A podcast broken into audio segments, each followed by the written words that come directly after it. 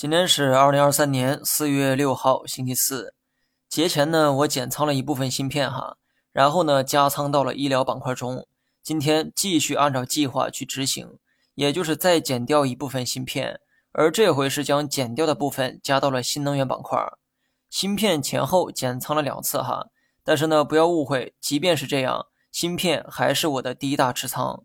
可想而知，我之前是多么看好芯片。当然，目前我仍十分看好芯片的发展，只不过这个性价比没有之前那么高而已。资金呢，就好比水，水的表面永远是平的，但水下的深浅却截然不同。水的特性注定会从高处流向低处，而资产配置也是类似的一个原理。减仓并不代表看空，加仓也不一定就是看多。每一次微观的改变，其实是为了让配置。始终保持在科学合理的水平线上，大盘呢我就不过多的分析了哈，继续按照反弹预期。老美那边的银行危机啊并没有解除，风险依旧还在，但越是存在经济风险，流动性风险就会越来越小。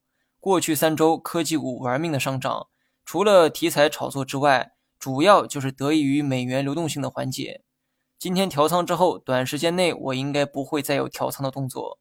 我目前的仓位还是七点二成仓，说明我对宏观市场仍是看涨的观点。